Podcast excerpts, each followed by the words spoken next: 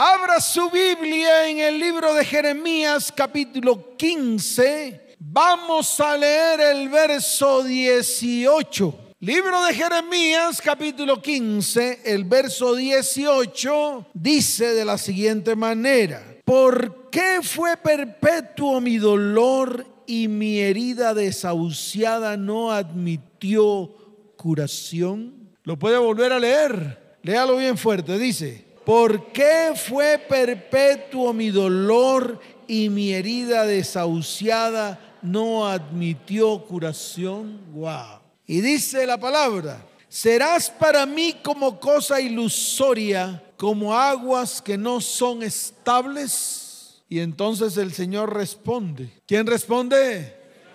El Señor responde. Esta es una pregunta que hace Jeremías. Jeremías era un profeta llorón. ¿Era un profeta qué?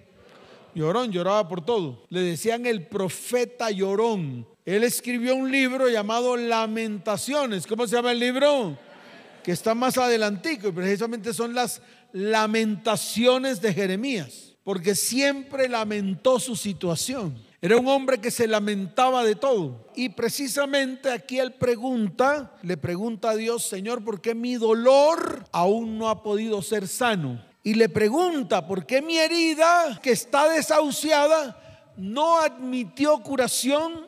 Y esta pregunta se la hacen miles y miles y miles de cristianos en el mundo entero.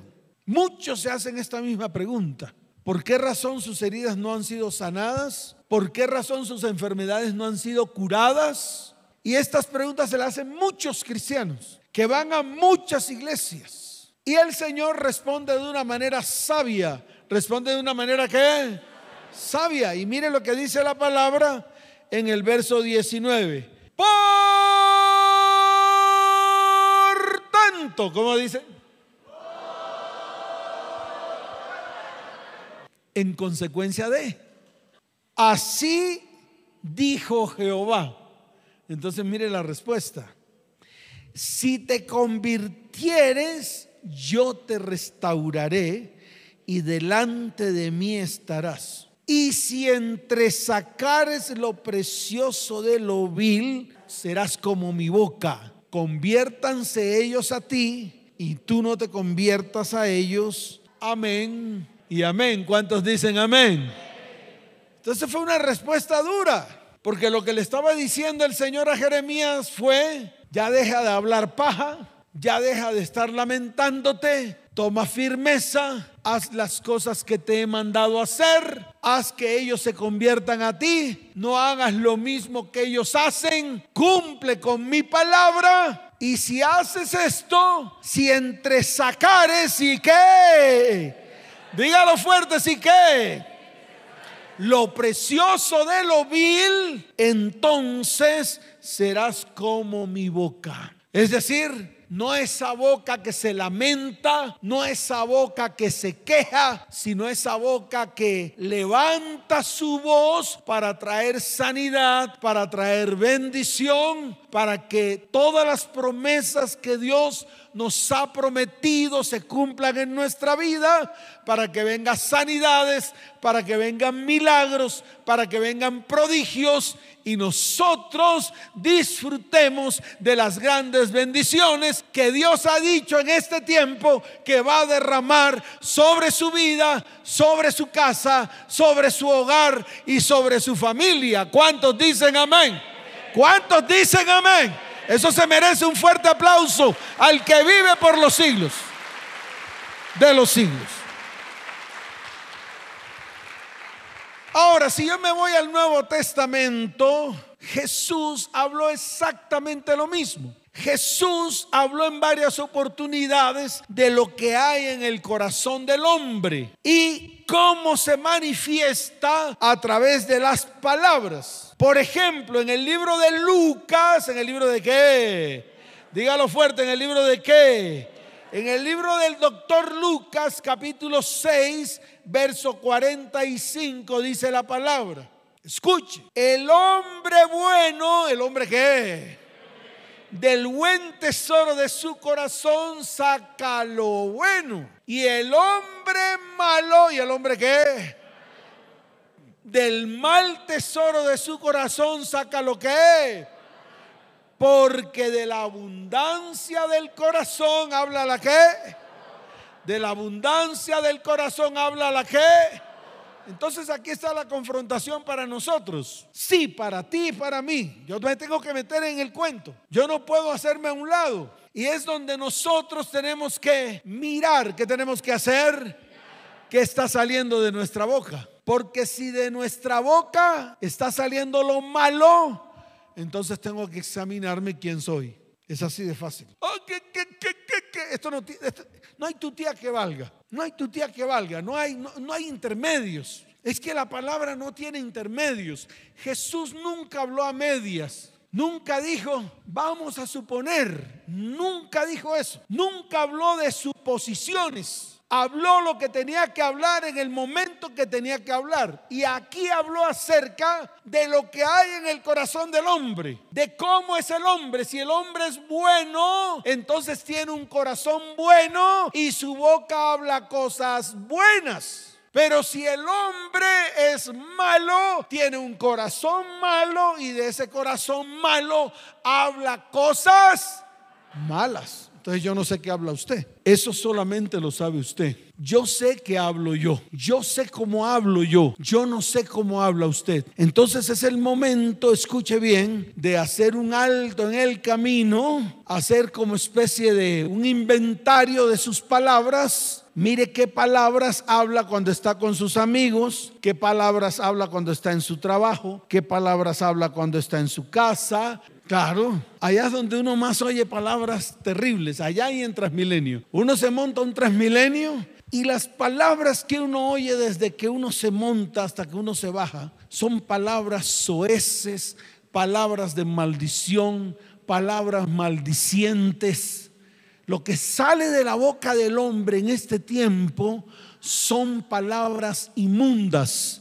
Y eso que sale de su boca es lo que hay en su corazón. Lo que sale de su boca es lo que qué. Dígalo fuerte, lo que sale de su boca es lo que qué. Se acabó el lío. Ahora, si usted quiere, le arranca el pedacito. Yo aquí lo tengo. Si quiere, le arrancamos el pedacito a la Biblia para que nunca más lo lea y no me caiga la mano encima. El problema es que tiene que arrancar muchas hojas. Por ejemplo, en el libro de Mateo capítulo 15, vaya a Mateo capítulo 15. Mire lo que dice la palabra en el libro de Mateo capítulo 15, desde el verso 18 en adelante. Dice la bendita palabra del Señor. Pero lo que sale de la boca, lo que sale de dónde? De la boca.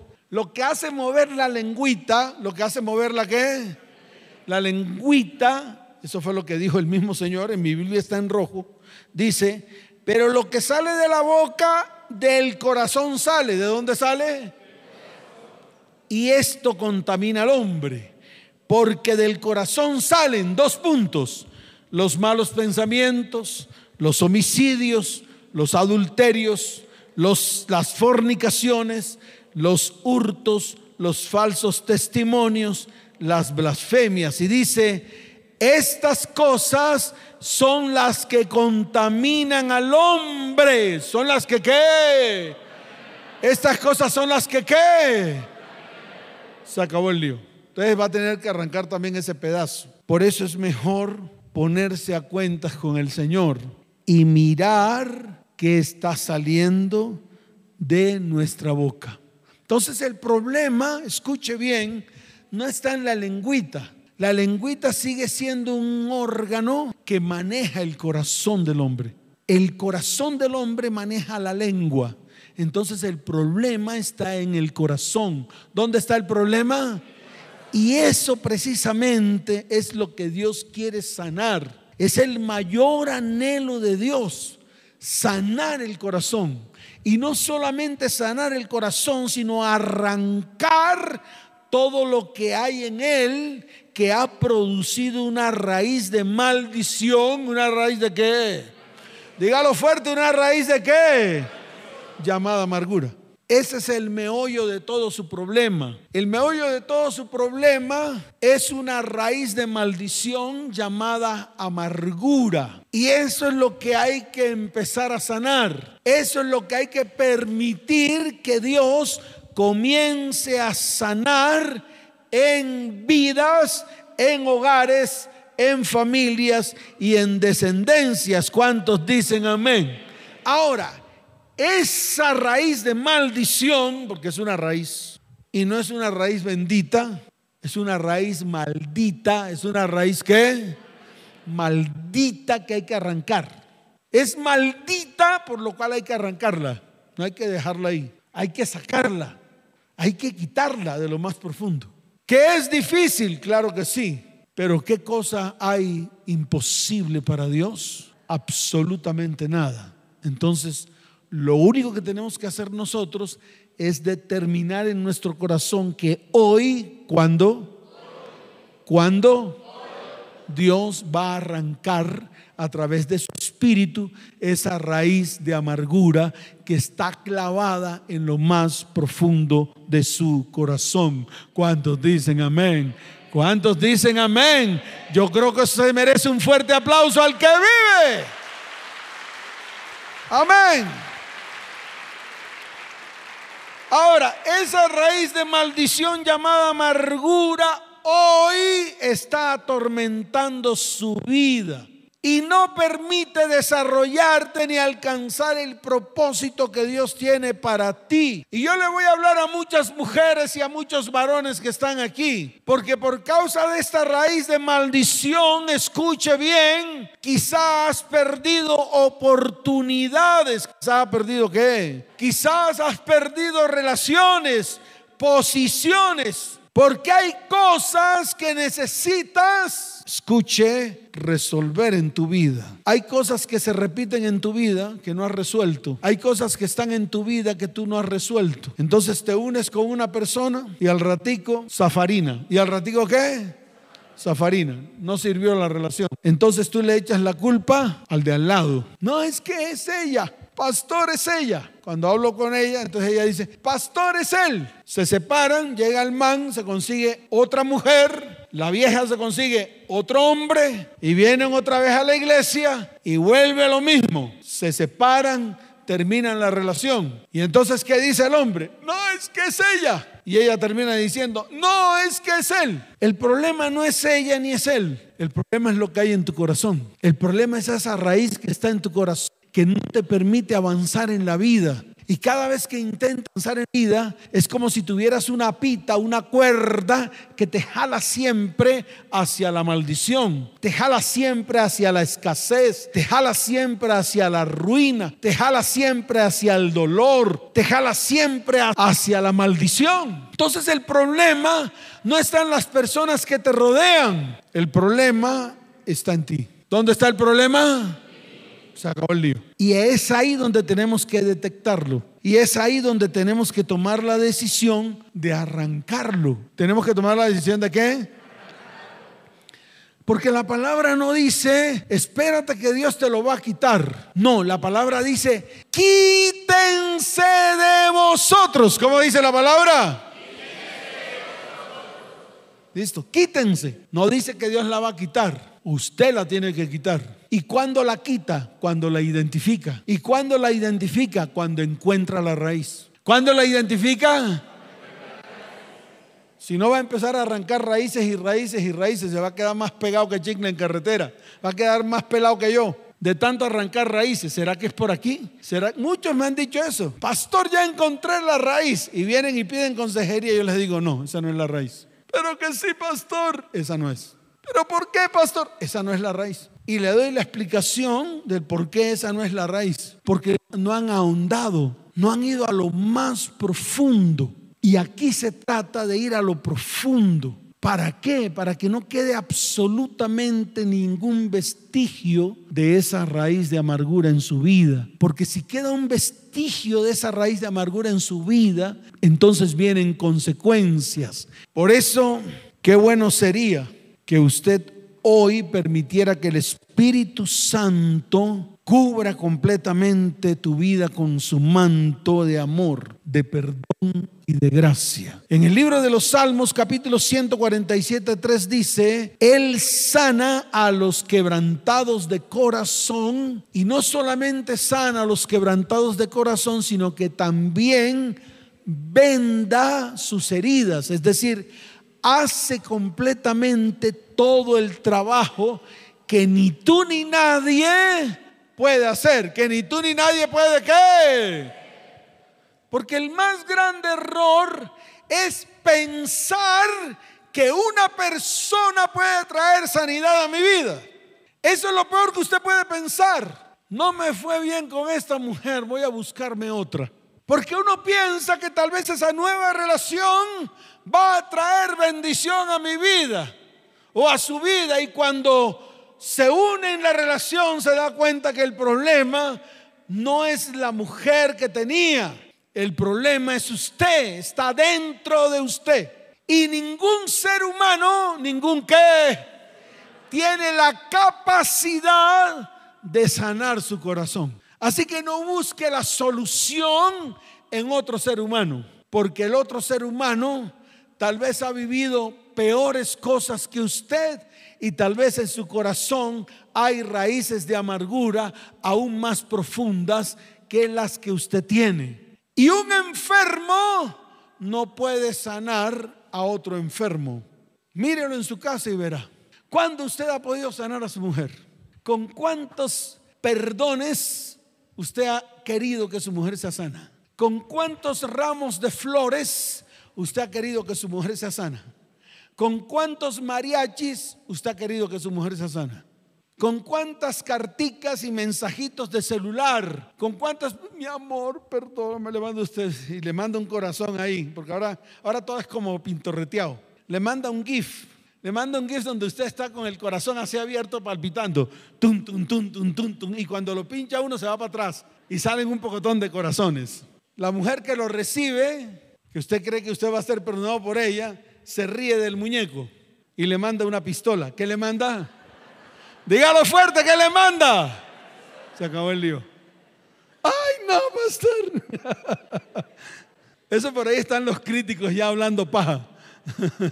Pero es la verdad. Una persona amargada, ¿qué puede dar? Amargura. Una persona con carepuño y rostro de madera, nosotros le decimos carepalo. ¿Cómo le decimos nosotros?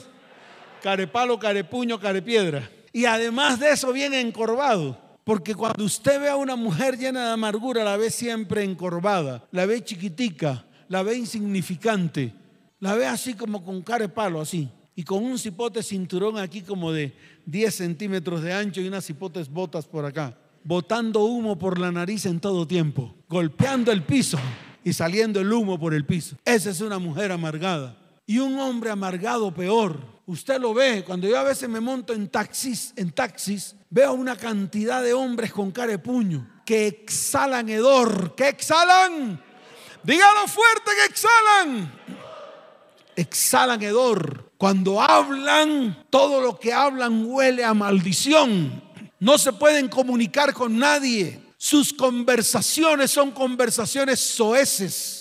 Sus conversaciones son conversaciones llenas de hiel y ajenjo. Por eso vuelvo y repito, un enfermo no puede sanar a otro enfermo. Y el mismo Señor lo dijo en su palabra. Por eso es necesario tomar acciones. El Señor hoy quiere entrar en lo más profundo de su corazón y quiere sanar quiere sanar completamente a su iglesia y hacerla libre. Y nosotros lo que tenemos que hacer es sacar todo lo que está oculto y que se ha convertido en un freno que no te permite avanzar.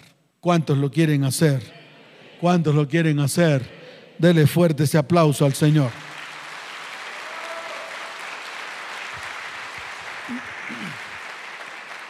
Por eso el peso del resentimiento aplasta día a día aquel que lleva en su corazón amargura y raíz de amargura y que al final produce ira. ¿Qué produce? Enojo. ¿Qué produce? Maledicencia. ¿Qué produce?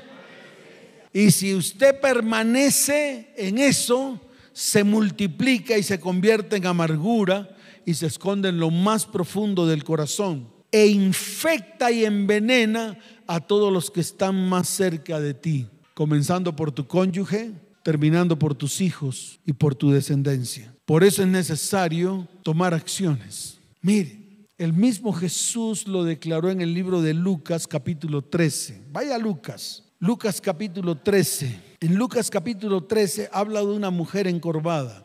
Esta mujer encorvada llevaba 18 años con su curvatura. Mire a una mujer encorvada, mire a su abuela e incluso mire a su mamá y se dará cuenta que siempre mira para abajo. Mire su abuela y verá dedos torcidos, el moño aquí y caminando así. Y si tiene bastón, con el otro un bastón, porque sus caderas no las aguanta, todos sus huesos desgastados. Y esto no es porque sí, esto es porque en ella hay un espíritu de enfermedad. ¿Hay un espíritu de qué? de enfermedad. Jesús lo dijo. Mire lo que está escrito en Lucas capítulo 13 desde el verso 11 en adelante. Dice, y había una mujer que desde hacía 18 años, ¿cuántos años? Tenía espíritu de enfermedad, 18 años con el espíritu de enfermedad. O sea que esa mujer vivió muchos años en medio del dolor, muchos años en medio de su amargura, muchos años en medio de su raíz de amargura. Y después de esos muchos años que vivió con su amargura y raíz de amargura, vino sobre ella un espíritu de enfermedad, la cual ese espíritu de enfermedad la encorvó. Y Jesús la detectó Dice la palabra del Señor que andaba encorvada y en ninguna manera se podía enderezar. Es decir, por fuerza humana, por fuerza que no se podía enderezar. Ay, es que me compro ese, ese aparato que venden ahí en, en Google por allá y me lo pongo y entonces me endereza. Ni siquiera con esa vaina se podía enderezar. Porque no es por el poder humano, es por una decisión que esta mujer tenía que tomar. Y aquí dice en la palabra que cuando Jesús la vio, mira el verso 12, la llamó y le dijo, mujer, ¿cómo le dijo? Eres libre de tu enfermedad. Quiere decir que Jesús había visto el espíritu de enfermedad en ella. Y luego dice la palabra en el verso 13, y puso las manos sobre ellas y ella se enderezó luego y glorificaba a Dios. Amén y amén. Entonces este es un acto de liberación, no es un acto del pobrecito. No es un acto del abracito, porque muchas veces pensamos que si me abrazan, y lloran conmigo, yo voy a ser sano. No es cierto. No fue ese acto el que salvó a esta mujer. Tal vez en esa iglesia, porque ella estaba en una sinagoga y había un pastor. Imagínense cuántos años en esa sinagoga y nunca había recibido sanidad. Me imagino cuántos abrazos había recibido. Me imagino con cuántas mujeres había llorado. Pero eso no era suficiente. Necesitaba ella el poder de Dios. ¿El poder de quién? Que trajera sobre su vida libertad. Y eso fue lo que hizo precisamente Jesús. Cuando Él extendió la mano, lo que hizo fue darle libertad. Todo aquello que hacía que esta mujer la volviera corvada. ¿Cuántos dicen amén? ¿Cuántos dicen amén? Dele fuerte ese aplauso al Señor.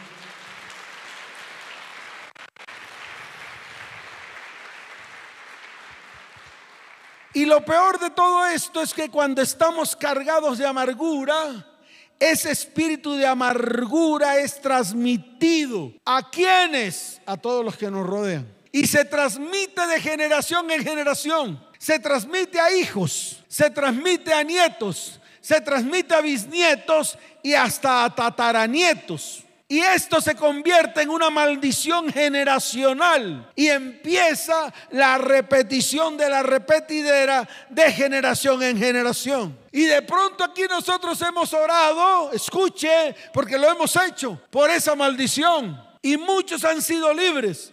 El problema es el ambiente espiritual que se forma. Y el ambiente espiritual que se forma es por lo que está en nuestro corazón, que aún no se ha sido arrancada la raíz desde lo más profundo. Y la raíz vuelve a crecer, vuelve a florecer el árbol y vuelve a dar frutos. Y los frutos que da ese árbol es fruto de amargura, fruto de iras, fruto de contiendas, fruto de peleas. Hace poco me escribió un hombre desde México Al final terminé diciéndole, pero si usted lo sabe todo, entonces ¿para qué me pregunta? Porque yo empecé a guiarlo. Yo le dije qué era lo que tenía y fue una revelación que Dios me dio acerca del varón a pesar de que no lo conozco. Me escribió varias veces y todas las preguntas que me hacía yo se las respondía. Al final me dijo, pastor, ¿y por qué yo sigo amargado? Entonces yo le dije, tiene que buscar la raíz. Y la raíz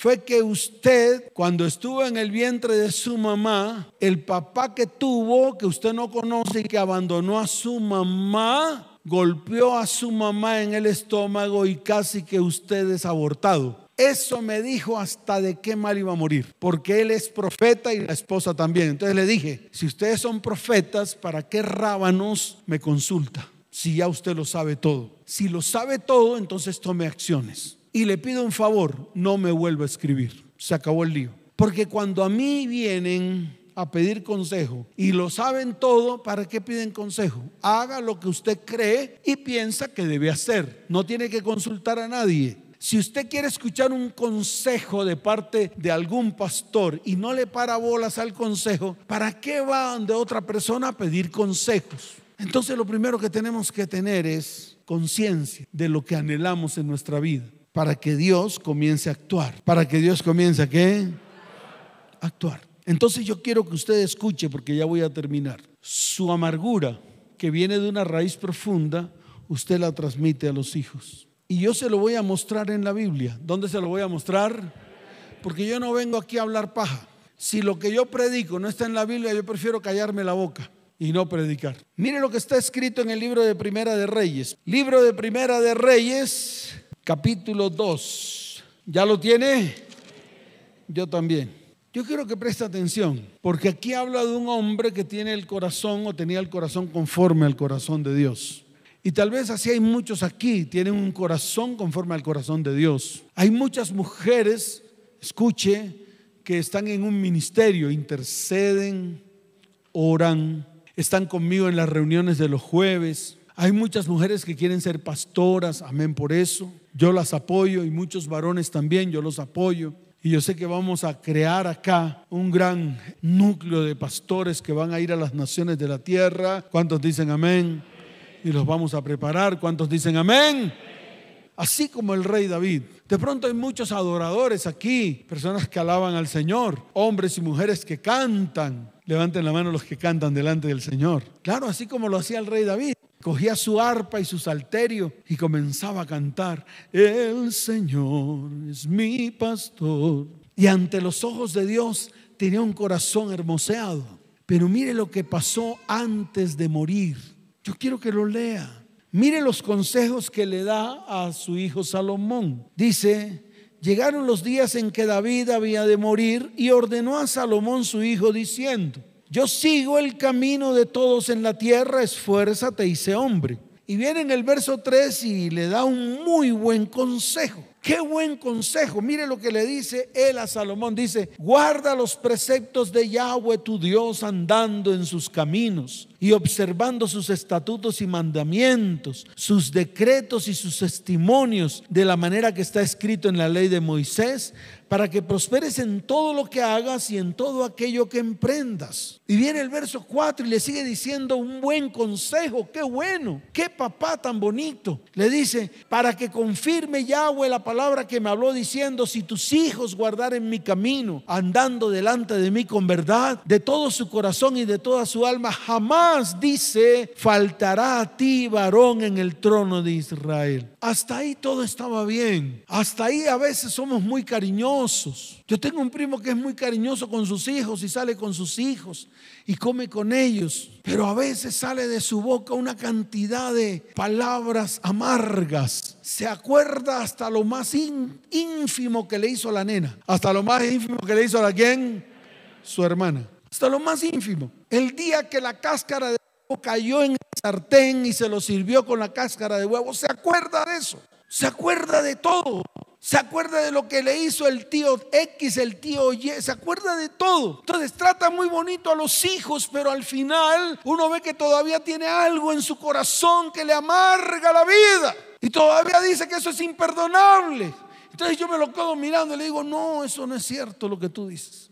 Y así nos pasa. Tratamos a nuestros hijos bien tal vez, a nuestras hijas bien tal vez. Pero mire lo que hizo el rey David. Vomitó sobre su hijo toda la sed de venganza que tenía contra un hombre. Vomitó toda la amargura que estaba en el corazón del rey David sobre hijo Salomón. Y ahí está escrito, es decir, no me lo estoy inventando, no estoy hablando de herejías. Ahí está, mire lo que dice el verso 5, ya lo tiene. Dice, ya sabes tú lo que me ha hecho Joab, hijo de Sarbia, lo que hizo a dos generales del ejército de Israel, Abner, hijo de Ner y Amasa hijo de Jeter, a los cuales él mató derramando en tiempo de paz la sangre de guerra y poniendo sangre de guerra en el talabarte que tenía sobre sus lomos y en los zapatos que tenía en sus pies. Y mire lo que dice el verso 6, léalo.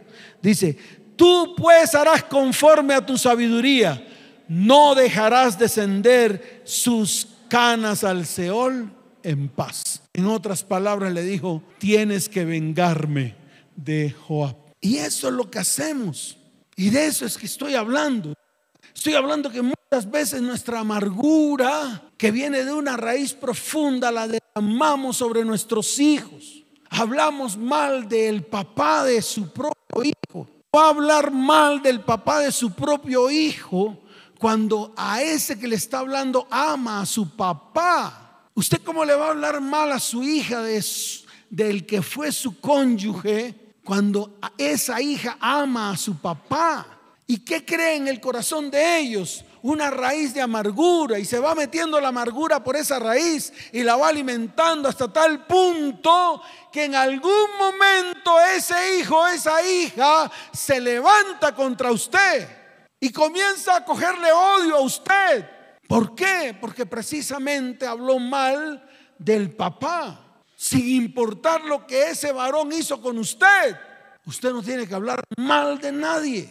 Al contrario, si ese papá de su hija o de su hijo es la simiente de ellos, usted tiene que bendecir la simiente para que la simiente haga efecto de, bendición sobre su hijo o sobre su hija.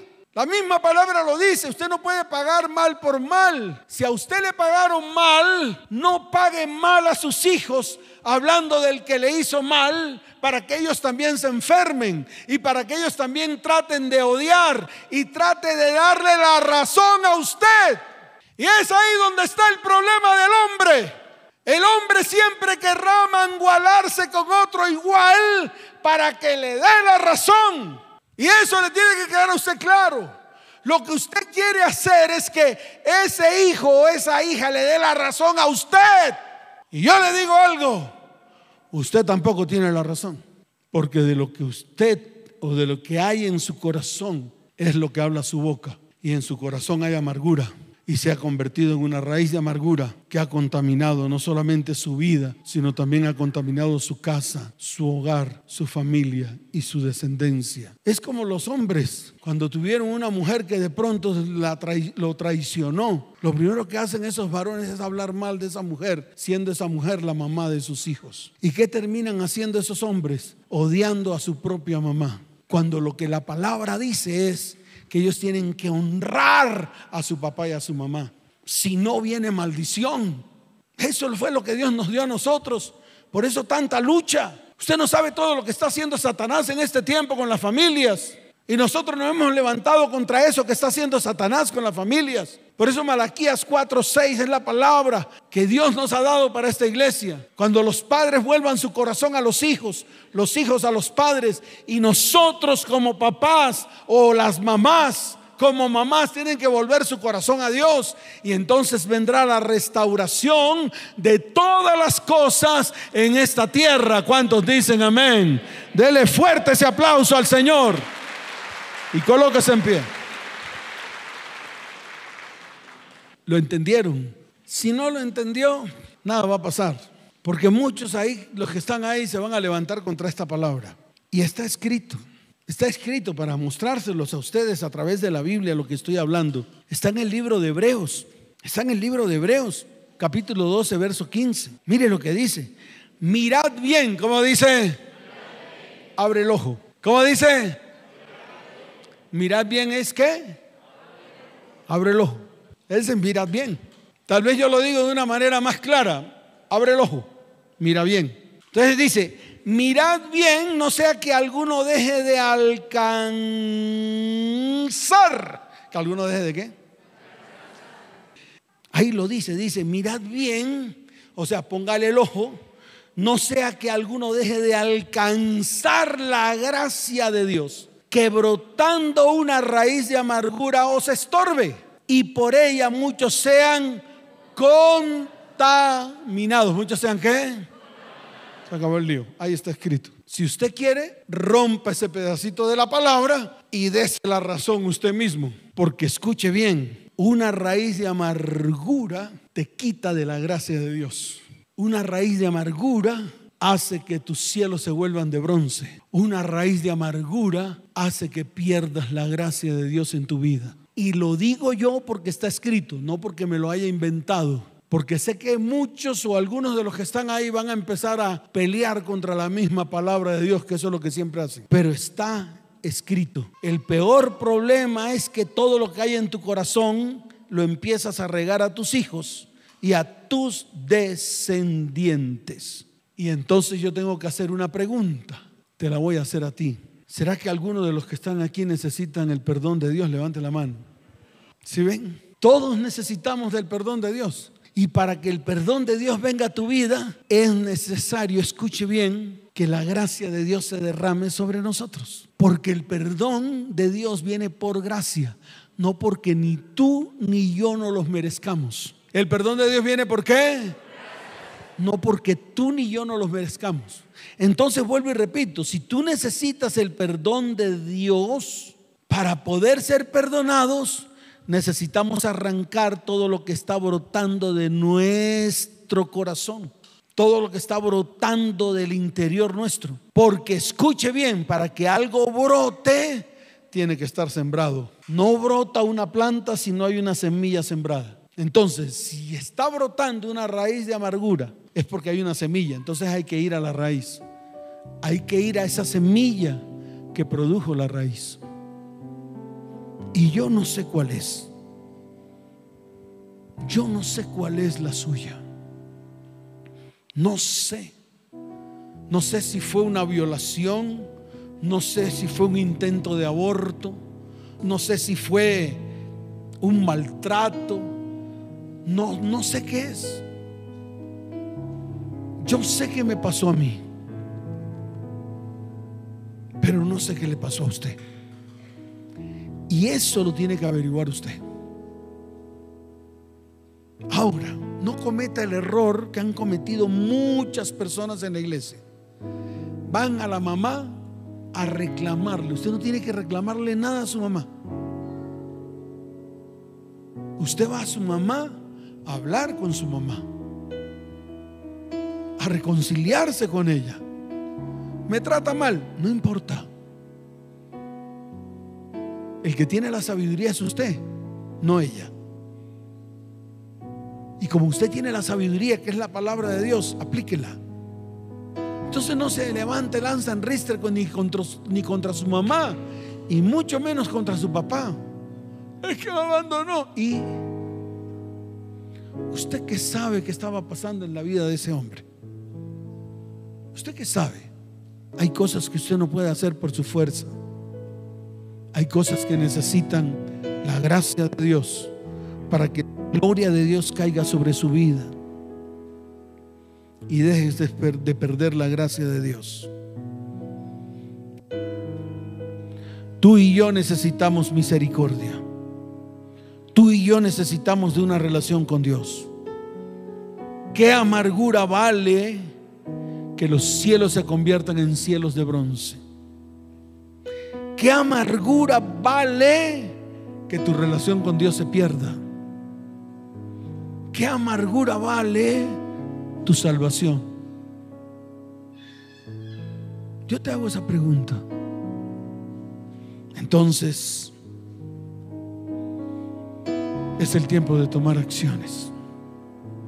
¿Qué amargura vale, escuche bien, la enfermedad que padeces en tu cuerpo? ¿Qué amargura vale la enfermedad que está en tu alma, que está arraigada dentro de ti? ¿Qué amargura vale eso? Yo te invito a que te sumerjas en lo único que puede sanar la amargura, que es el bálsamo del Espíritu de Dios.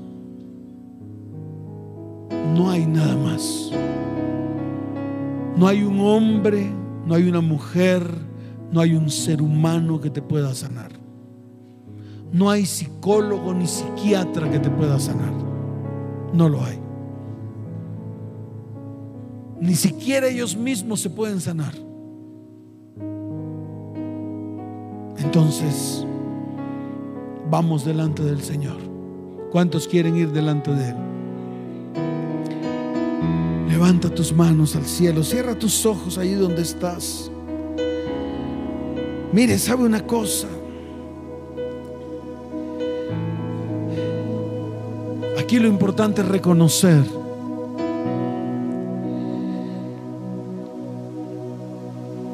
reconocer lo que hay en medio de nosotros. Es todo lo que hay que hacer. Reconocer que ha causado esa amargura en la cual se metió la raíz y creció y empezó a contaminarlo todo. Hoy es el día de sanidad. Hoy es el día que Dios ha preparado para derramar su espíritu en medio de tu vida. Levanta tus manos al cielo.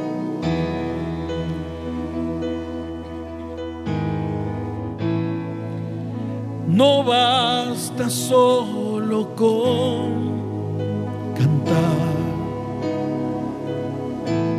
No basta solo con decir No es suficiente solo con querer hacer. Es necesario morir.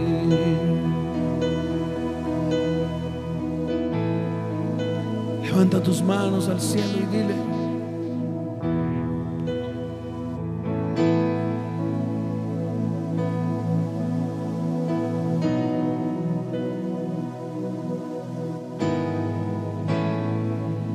No basta solo con soñar.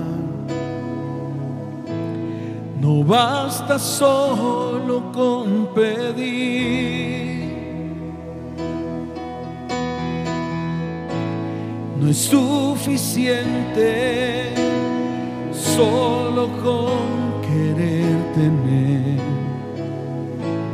Es necesario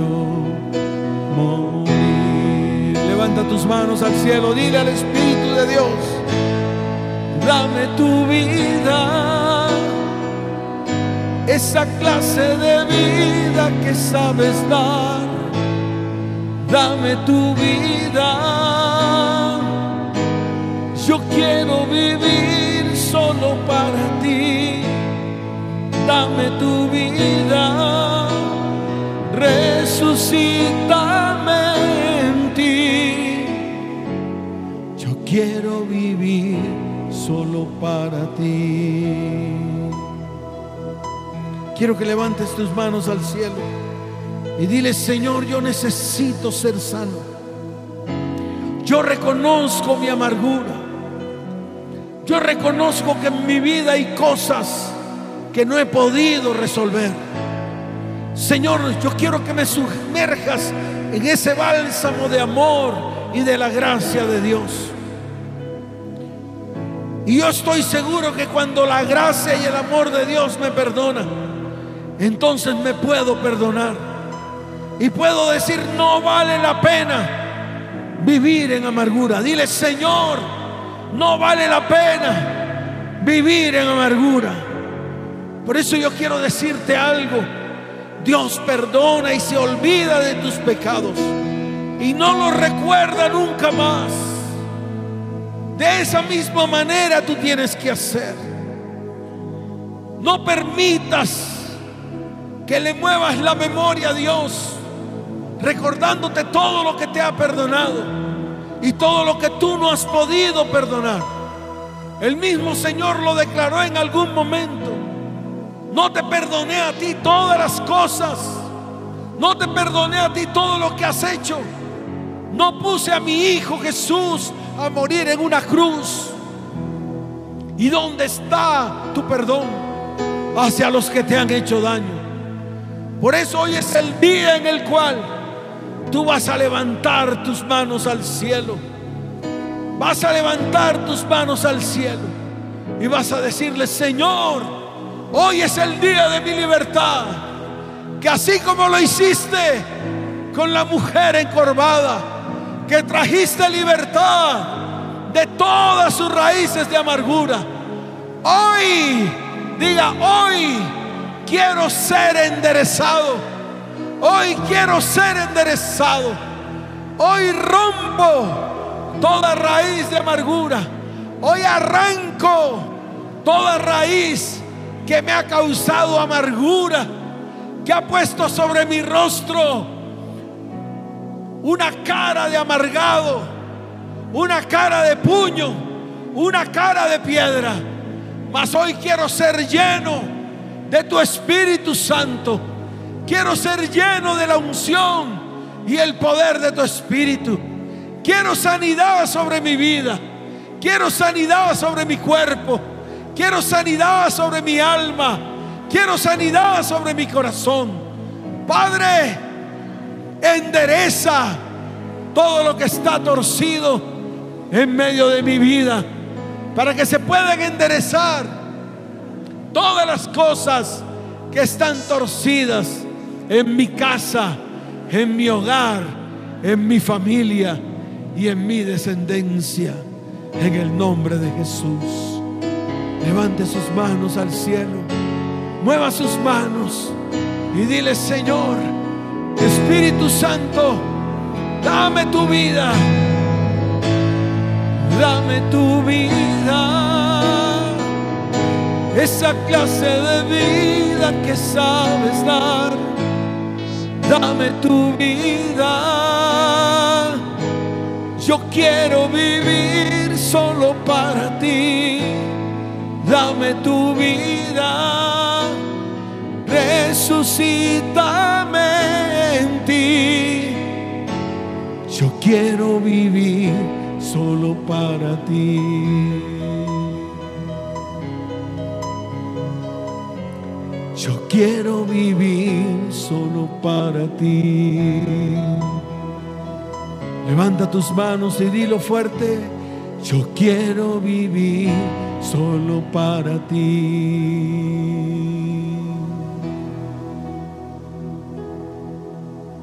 Deja que el Espíritu de Dios hoy ministre a tu corazón. Él está en este lugar. Él está sanando cada llaga, cada herida. El Espíritu de Dios mira la cruz. Y el Espíritu de Dios ve a Jesús ahí en la cruz. La palabra dice que por su llaga fuimos nosotros curados. Porque no había en él sino podrida llaga. Y todas esas llagas es el reflejo de todo lo que la humanidad lleva encima. Su dolor, su amargura, sus iras, sus enojos, sus contiendas, sus maledicencias, todo está allí en la cruz del Calvario. Levanta tus manos y dile, Espíritu Santo, es el tiempo de mi sanidad. Mueve tus manos y dile, Espíritu Santo, es el tiempo de mi milagro. Espíritu Santo, es el tiempo de la sanidad en mis huesos, sanidad de cánceres, sanidad de problemas en los riñones, problemas en el corazón, problemas en los pulmones. Problemas en las arterias, en las venas, dolor en las coyunturas, hoy se van en el nombre de Jesús. Porque es el día de libertad. Que así como hizo Jesús, tocó a esta mujer encorvada y esta mujer quedó derecha. Hoy el Señor, con el poder de su Espíritu, toca a su iglesia Y ahora mismo hay sanidad y milagros en medio de su iglesia. ¿Cuántos dicen amén? ¿Cuántos dicen amén? Dale fuerte ese aplauso al Señor.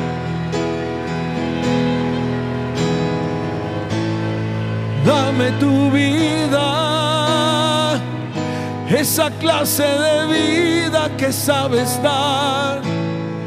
Dame tu vida, yo quiero vivir solo para ti.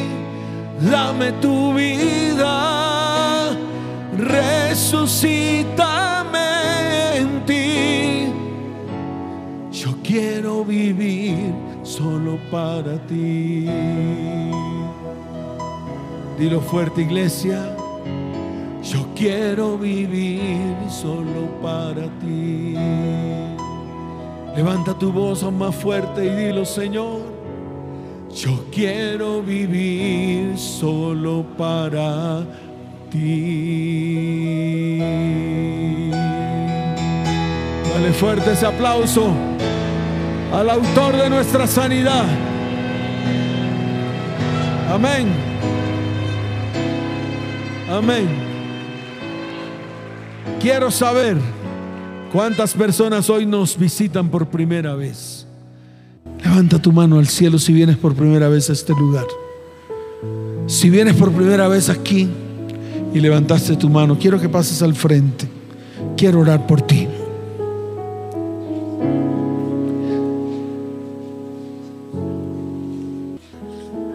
Puede ser su mamá.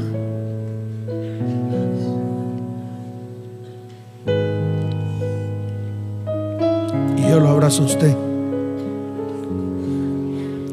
Usted sabe que necesita el ser humano. Necesita la sanidad de Dios. Y buscamos cantidad de cosas por ahí que no sirven. Por eso yo los estoy invitando a todos ustedes a que se unan a las 4 de la mañana a buscar el rostro de Dios. Así tenga o no tenga tiempo, a mí no me interesa si tiene o no tiene tiempo. Busque el rostro de Dios, ahí va a encontrar la sanidad que necesita.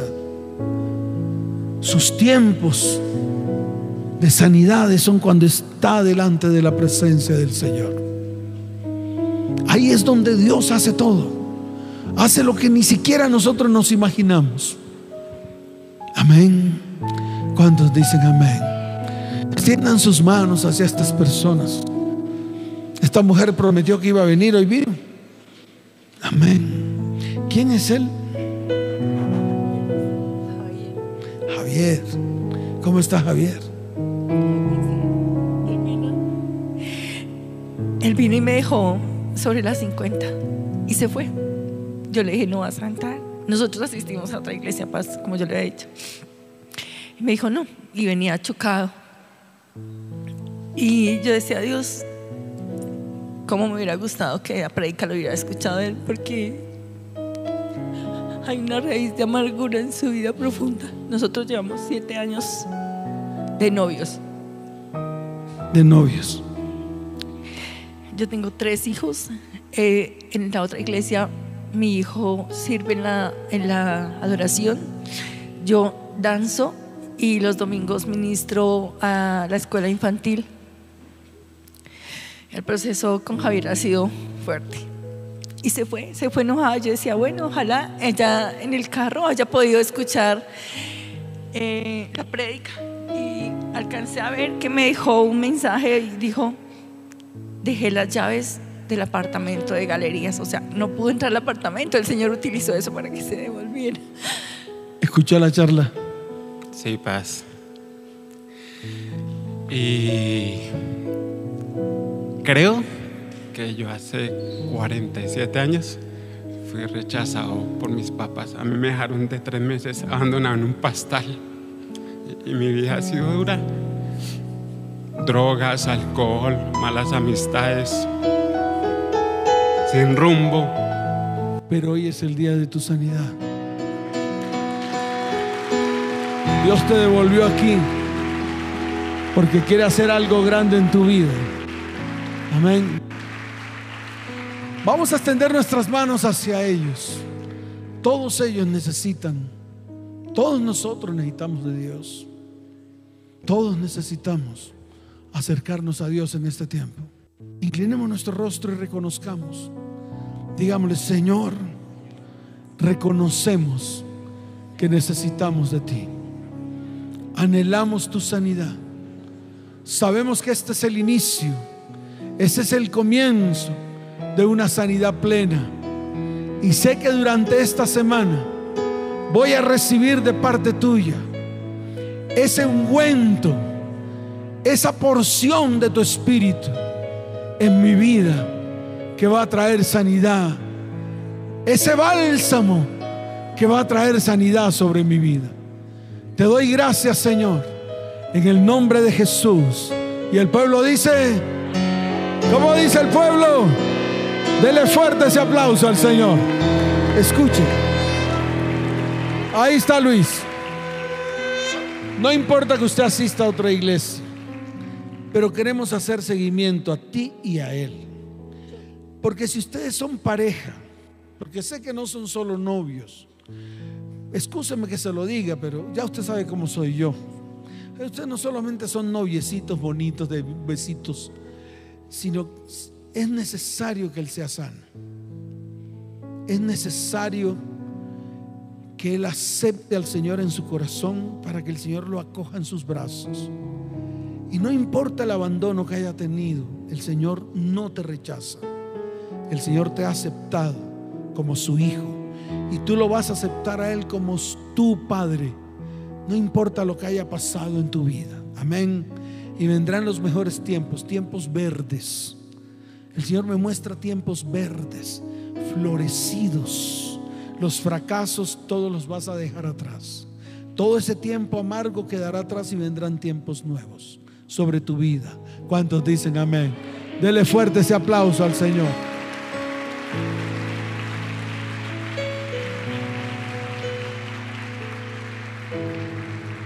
Padre, esta mujer estaba clamando por sanidad.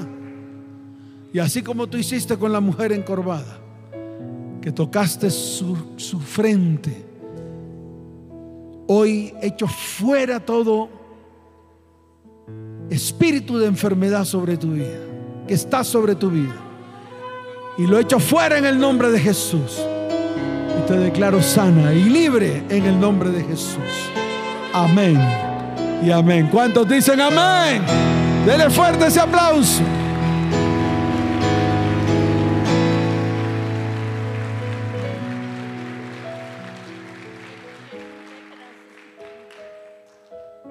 Y también fue rechazado por la familia. Sí, Padre mío, este muchacho te va a servir sin importar su condición, va a ser testimonio para muchos, porque tú lo vas a levantar de las cenizas. Padre, te doy gracias por su vida en el nombre de Jesús. Amén. Y amén. ¿Cuántos dicen amén? Sigan a Luisito, por favor. Vayan con Luisito.